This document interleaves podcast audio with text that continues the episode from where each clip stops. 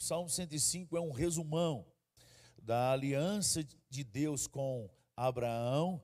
E primeiro ele começa o salmo dizendo sobre que nós temos um dever de cantar e render graças a Deus, de louvar ao Senhor, de buscar a Sua presença e manter isso na presença. Ele usa duas palavras para buscar aqui, depois nós vamos chegar lá, diferentes, traduzidas só como buscar.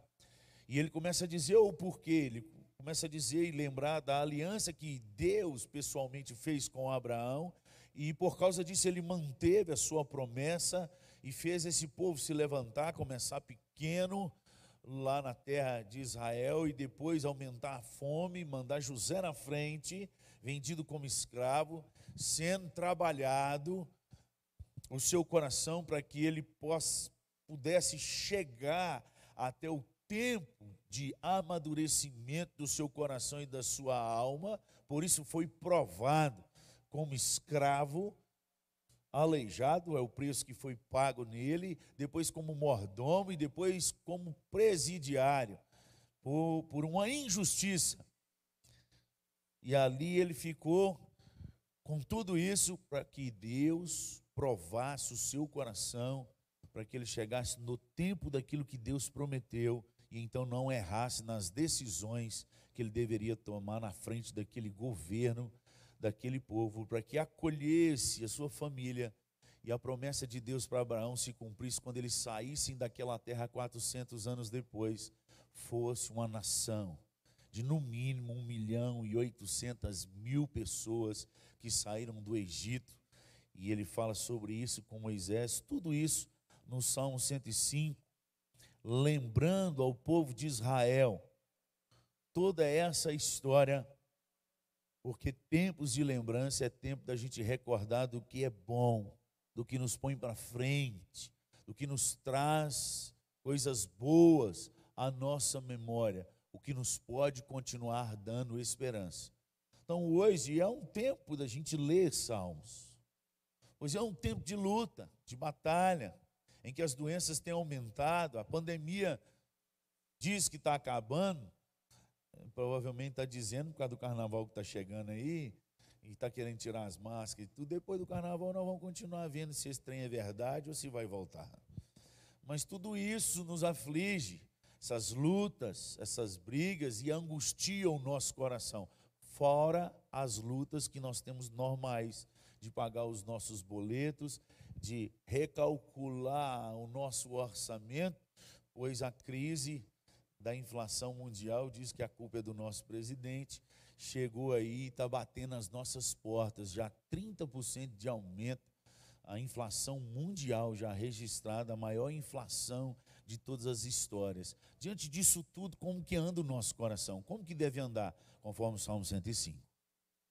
O Salmo 105 é a diretriz para o nosso coração no meio de todas essas angústias e tempestades. Nós precisamos ter um parâmetro. Deus é um Deus de parâmetros. Ele que é o criador do universo. Hoje os cientistas têm descoberto as coisas milimetricamente. Dependendo do lugar que sai, se a Terra sair um pouquinho fora do eixo, desanda tudo. Deus é um Deus de parâmetros. Tudo tem as suas medidas. E quando foge das medidas de Deus, vira o caos. Quando Deus diz haja luz, tudo se organiza. Mas quando sai fora do haja luz, a terra era um caos. Quando sai da presença de Deus, quando a gente perde os parâmetros de Deus, o que está esperando lá na frente da nossa vida, caos. Toda vez que nós inclinamos o nosso coração para as coisas deste mundo, para os prazeres dessa vida, o ciclo que começa na nossa vida, e ele não é da noite para o dia, como não foi da noite para o dia para Eva, quando comeu do fruto que não podia comer. Vocês estão entendendo o meu raciocínio? No dia que comer desse fruto, certamente morrerás. No dia que ela comeu, ela não caiu dura. Mas ali começou um ciclo de morte, porque saiu da obediência da palavra de Deus e essa morte gerou morte, inclusive em nós. E teve que entrar o ciclo de vida em Cristo Jesus. aquele que veio à terra, esvaziou de si mesmo e teve uma vida de obediência ao Pai. Fez tudo o que o Pai pediu para que, quando ele morresse, pagasse o preço por nós, em todos aqueles que creem nessa história e reconhecem como Senhor e Salvador, começasse o ciclo de vida. Aqueles que inclinam o coração para as obras do Espírito, para as coisas do Espírito, Romanos capítulo 8 diz que é gerado vida e paz. Então, os parâmetros de Deus em qualquer situação, mesmo no tempo de angústia, no tempo de prisão injusta, como foi de José, mesmo como coisas que a gente não entende, mas que nós temos que passar por elas.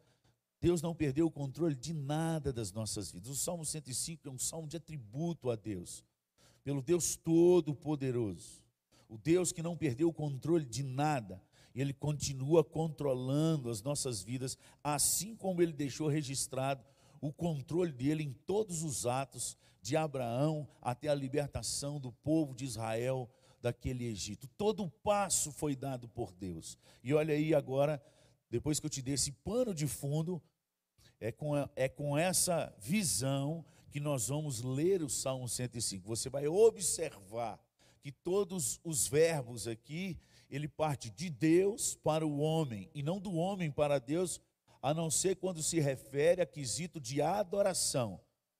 Mas todos os feitos e atos, fora a adoração, parte de Deus para o homem. Vamos fazer a leitura agora, você tendo essa visão ampla do que eu te falei. Rendei graças ao Senhor, invocai o seu nome e fazei conhecido entre os povos os seus feitos, ou seja, não fique de boca calada, testemunhe daquilo que Deus tem feito na sua vida. Cantai-lhe, cantai-lhe salmos, narrai todas as suas maravilhas, gloriai-vos no seu santo nome alegre-se o coração dos que buscam o Senhor. Aqueles que têm uma prática contínua e viva de necessidade de se fazer presente diante da presença de Deus todos os dias, ele tem um coração alegre. Como Paulo fala em Filipenses 4:4, alegrai-vos no Senhor. Outra vez vos digo, alegrai-vos. A nossa alegria não é uma bênção recebida, ou um tempo de vida sem tempestade, a nossa vida é, na presença de Deus, uma alegria contínua, independente das enfermidades ou das tempestades que estão por vir. Aqueles que buscam o Senhor, eles, eles são alegres porque buscam o Senhor, não é porque eles recebem nada do Senhor. Independente de receber, só o fato de estar na presença de Deus, eles sentem alegria, porque o próprio Deus é alegria. Alegrai-vos no Senhor. E o versículo 4 ele diz: Buscai o Senhor e o seu poder, buscai perpetuamente a sua presença. Aqui ele usa dois verbos, e, e todos os dois verbos eles foram traduzidos como buscar. Mas o primeiro verbo, o sentido é de procurar, de inquirir, de recorrer, de consultar a Deus, de estar na sua presença. E o segundo, buscai perpetuamente, é no sentido de permanecer diante da presença de Deus. Não é um buscar só de ir atrás. Agora é, eu busquei, eu corri atrás, o primeiro buscar do versículo 4, mas o segundo buscar é permanecer e estar nessa presença, andando com Deus o dia inteiro, trazendo Deus em todos os atos da nossa vida, na, na, compra que eu vou fazer, no carro que eu vou andar, na visita que eu vou, no supermercado aonde eu vou, quando eu vou é, é, debater alguma demanda, não pode faltar a Deus, ele tem que estar presente em todo o tempo. Você não pode falar assim, oh Deus, eu vou num lugar ali que o senhor não pode ir comigo, não, mas no domingo à noite nós encontramos. Porque a grande maioria hoje tem feito isso. Vem no domingo é uma benção, chora, alegria. Domingo aqui, gente, não tinha lugar para sentar. Mesmo de massa, nós estávamos igual os, os aviões que eu andei esses dias aí que é engraçado demais, que, não, que chega no aeroporto tem que ficar um metro a dois de distância um do outro, e de máscara, que tem tudo, e até na entrada do avião, eles falam, mantenha a distância, por favor, que tem tudo. Quando chega no avião, não tem esse de manter distância. Fica igual domingão à noite, glória a Deus. E a turma vem, chora, emociona. Que culto, hein? Que culto. Mas chega na segunda, não mantém. Ele passa pelo primeiro buscar do versículo 4. Buscai ao Senhor e o seu poder. Mas o segundo, buscar perpetuamente a sua presença, ele não consegue manter, porque na segunda de manhã, ele já esqueceu quem é aquele Deus do culto de domingo à noite. O palavreado da boca dele já mudou. À noite, no domingo, era glória a Deus, aleluia, louvado seja o nome do Senhor. Mas na segunda de manhã, quando vê os boletos, ou quando quebra algum vidro, ou chuta o dedão logo na quina da cama, não, que acorda, não é glória a Deus, aleluia, louvado seja o nome do Senhor. Muda. Como eu disse no começo, nosso Deus é um Deus de parâmetros.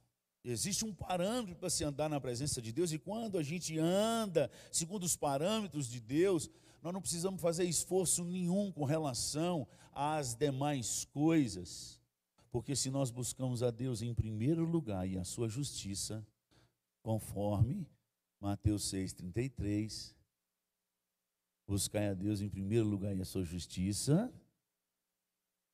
essa parte todo mundo sabe de cor e as demais coisas, e as demais coisas, e as demais coisas, eu terei que correr atrás, é o que está escrito lá. E as demais coisas, quando quando eu buscar em primeiro lugar o Senhor e a justiça dele na minha vida, é um Deus de parâmetro. Não é porque você é presbiteriano, conhece os cinco pontos de João Calvino, não é porque você é 60 anos de presbiteriano, não é porque você veio nos cultos, não é porque você nem é fiel dizimista. Existem alguns parâmetros. O sucesso desse mundo está ligado ao dinheiro e, a, e os carrões da vida, mas o sucesso diante de Deus está ligado na meditação de dia e de noite. De dia e de noite.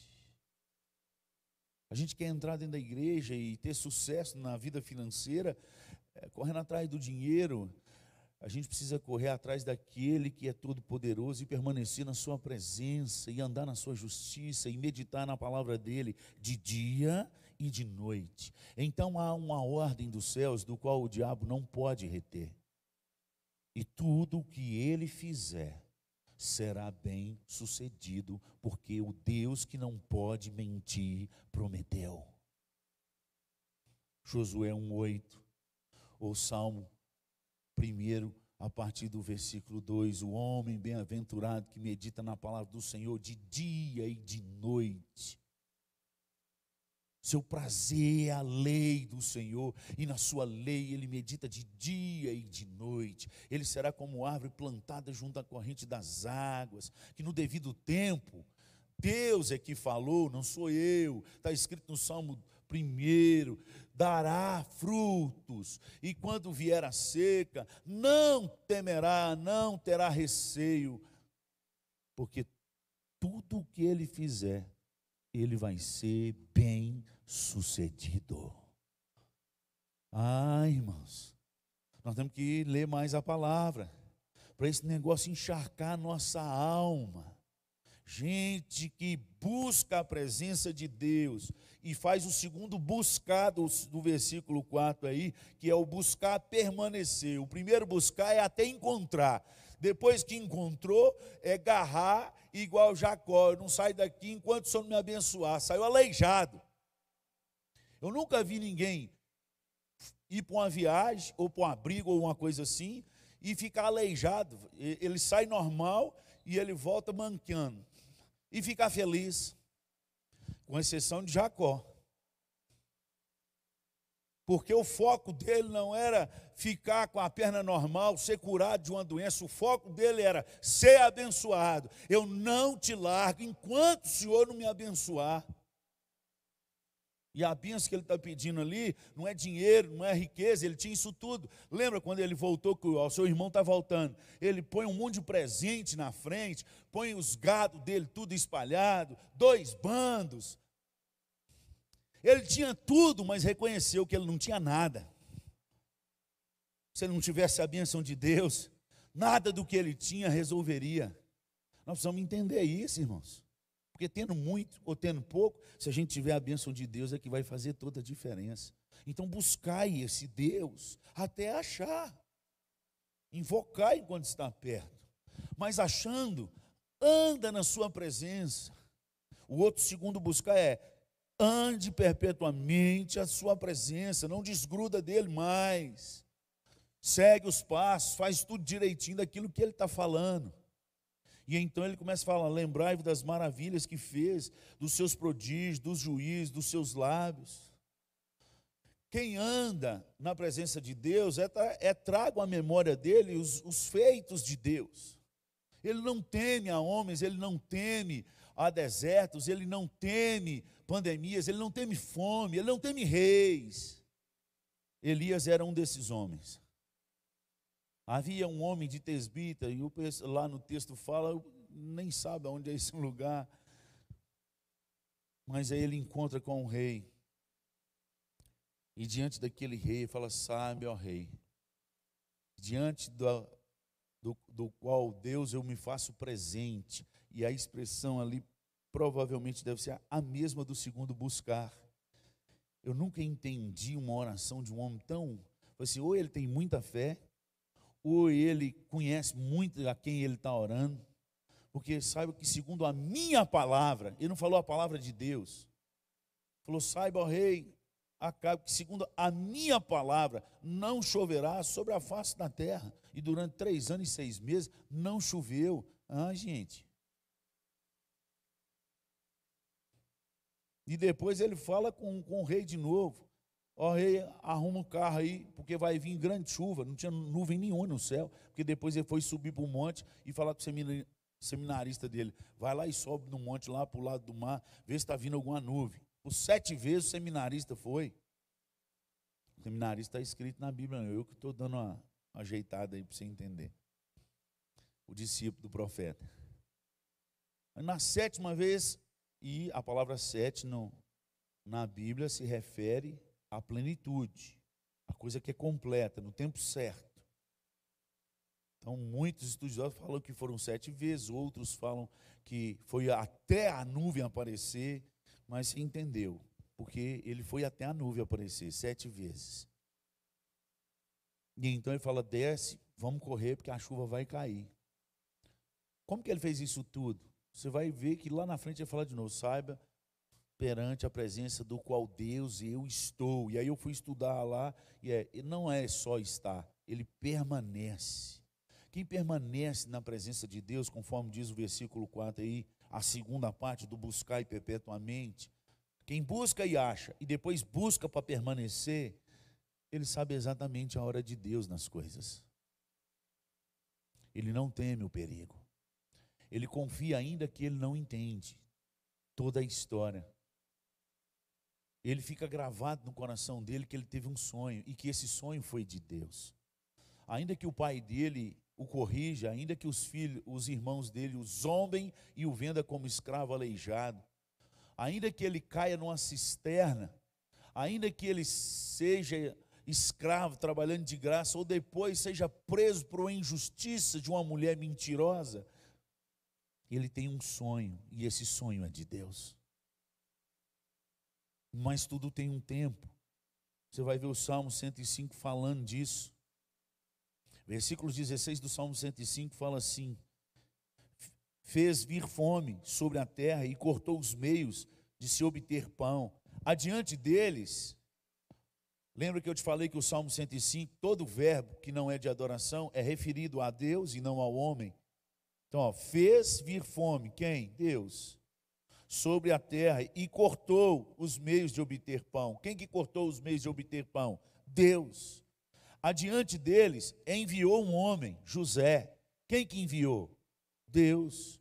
Vendido como escravo, cujos pés apertaram os grilhões e a quem puseram em ferros, até cumprir-se a profecia. Que profecia? Que um dia José ia governar o Egito, ia governar sobre o seu pai e sobre os seus irmãos. a respeito dele e tê-lo provado a palavra do Senhor. Quem que provou José? Quem que deu provações para amadurecer o coração, a mente, para dar juízo àquele menino de 17 anos que só era fofoqueiro, contava tudo que os irmãos faziam de errado para o pai, mimado. E quando vê um sonho sério de Deus, eles achavam que fazia parte do mimo, das vestes talares coloridas, do fofoqueiro, língua grande. Nós vamos matar esse miserável, vamos ver se esse sonho vai realizar. Só que eles não pensaram uma coisa: o sonho não era do, do mimado, o sonho era de Deus. Mas que, para que o sonho de Deus realizasse no mimado, no fofoqueiro, naquele que o pai resguardava e deixava os outros trabalhar e ele só em casa, Deus teve que tratar aquele menino até chegar o tempo da promessa de Deus e ele está preparado. Talvez você está sofrendo tanto nesses dias, você não está sabendo onde você está. Você não está sabendo nem como que começa, nem como que termina o dia. Você não está sabendo como é que você vai fazer para pagar as contas lá na frente. Ei, deixa eu te falar uma coisa. Deus sabe. Foi Ele que te colocou aqui. Foi Ele que te fez nascer nesse tempo.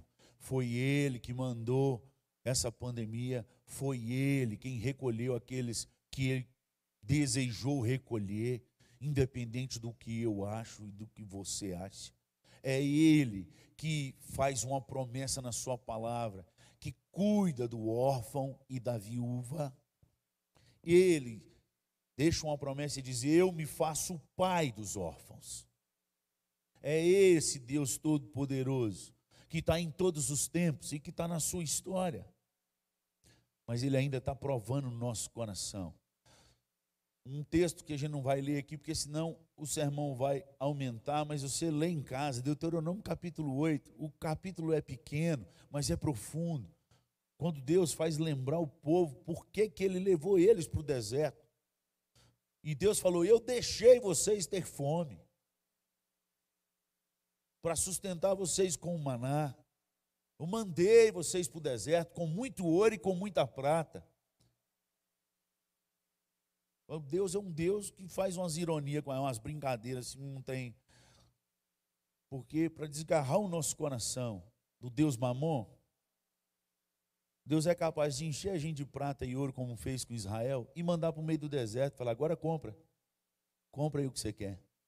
Você está entuiado de prata e de ouro pede o povo do Egito que eles vão encher vocês. Vocês vão sair de lá riquíssimos. Aí vai e manda para o deserto. Agora resolve o problema com o seu dinheiro. ai, ai, ai, eu acho sensacional. Sensacional. O dinheiro resolve tudo? Então tá aí. Toma, vou entulhar vocês de dinheiro, de prata e ouro. Agora vai para o deserto e compra lá o que vocês quiserem. Hã?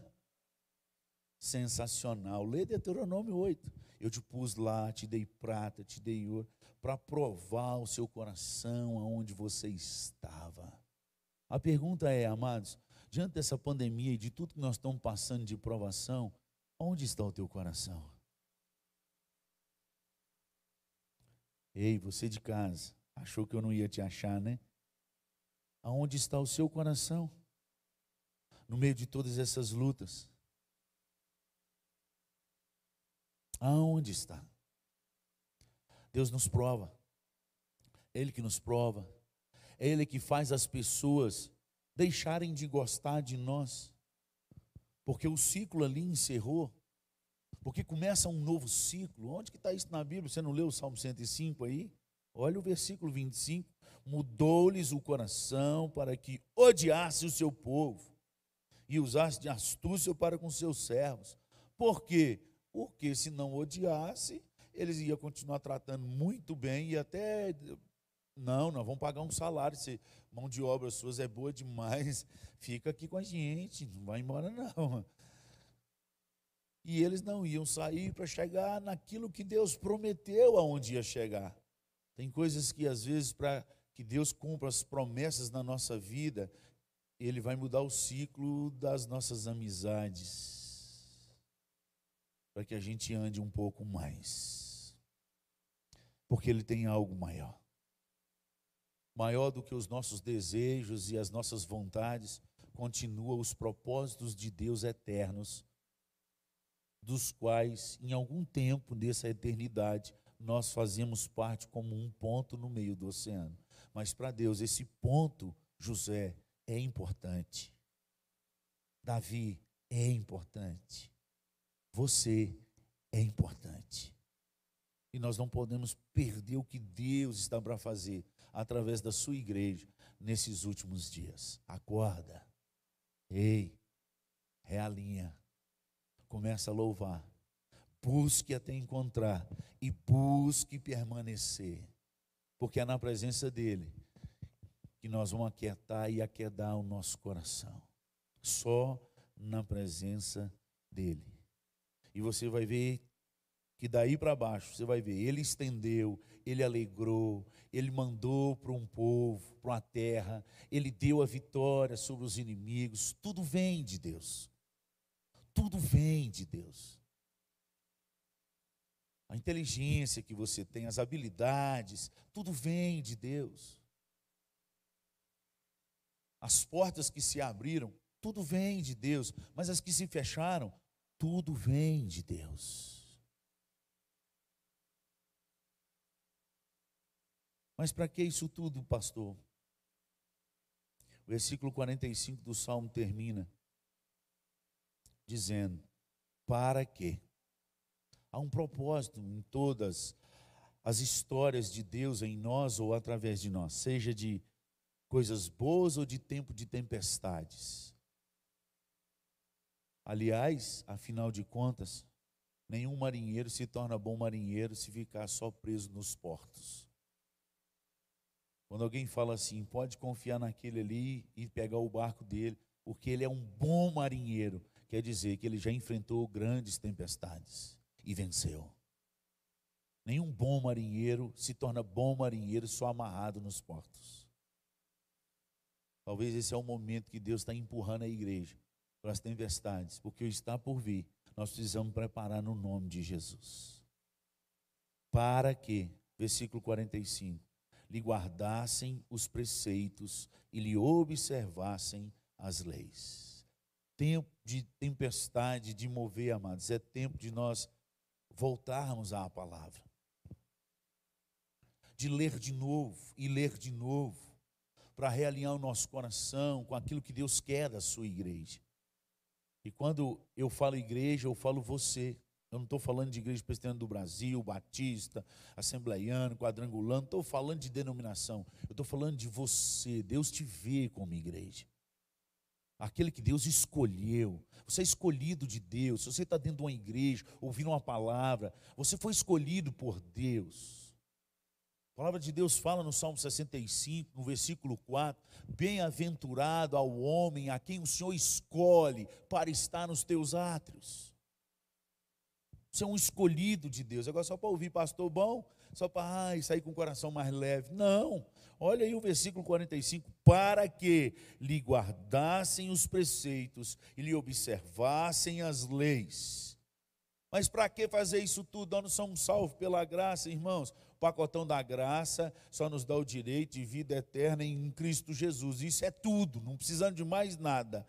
Mas precisamos continuar observando os parâmetros de Deus para que todas as promessas da palavra que ele prometeu se cumpram na nossa vida aqui. Se quiserdes e me ouvirdes, comereis o melhor dessa terra. Se quiser. Agora, se não quiser, come igual todo mundo. E nós estamos satisfeitos em comer igual todo mundo. Misericórdia, irmão. Está na hora de nós mudar. Está na hora da gente mudar no nome de Jesus. Porque, segundo o que Deus já disse o que vai acontecer em Apocalipse capítulo 2, se eu não me engano, no versículo 17. Lógico que essa é uma profecia para quando ele voltar, mas pense, se já está guardado para aquela época que está chegando e está aí nas portas, para quem crê, Maranata, Vem, Senhor Jesus. Há um maná escondido que Deus está guardando para aqueles que lhe obedecerem. Há um maná escondido. Deus não só rege todas as nossas partes da nossa existência, todos os nossos ciclos. Ainda há um maná escondido. Que Deus te abençoe. Não abra mão do que Deus prometeu. Porque está todo mundo abrindo mão. Não abra mão. Se os outros não querem, problema deles. Problema deles. Não abra mão do que Deus te prometeu. Você tem direito. É lei. Que Jesus disse: nenhum tio passará dessa lei até eu voltar. É lei. Você tem direito. Mas tem que andar nos parâmetros de Deus. Depois a gente conversa um pouco mais sobre esses parâmetros. Deus possa abençoar sua vida. Toda vez que a gente quebra um parâmetro de Deus, as promessas deixam de vir.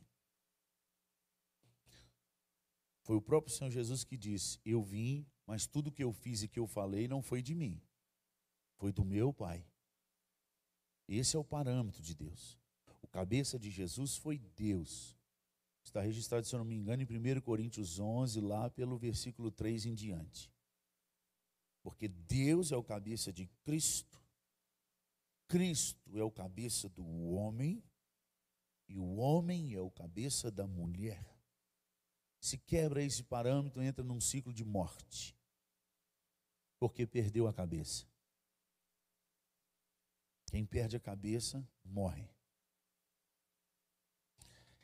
Isso é outra conversa. Vamos encerrar aqui, depois nós não estudamos mais. Você ficar curioso, estuda aí. Vamos orar? Eu acho que já deu para alimentar essa noite, né? Louvado seja o nome do Senhor. Pai, muito obrigado pelas bênçãos do Senhor, muito obrigado por tudo que o Senhor tem falado nesse lugar, soprado com teu espírito. A glória é tua, o poder é teu, a honra é do Senhor.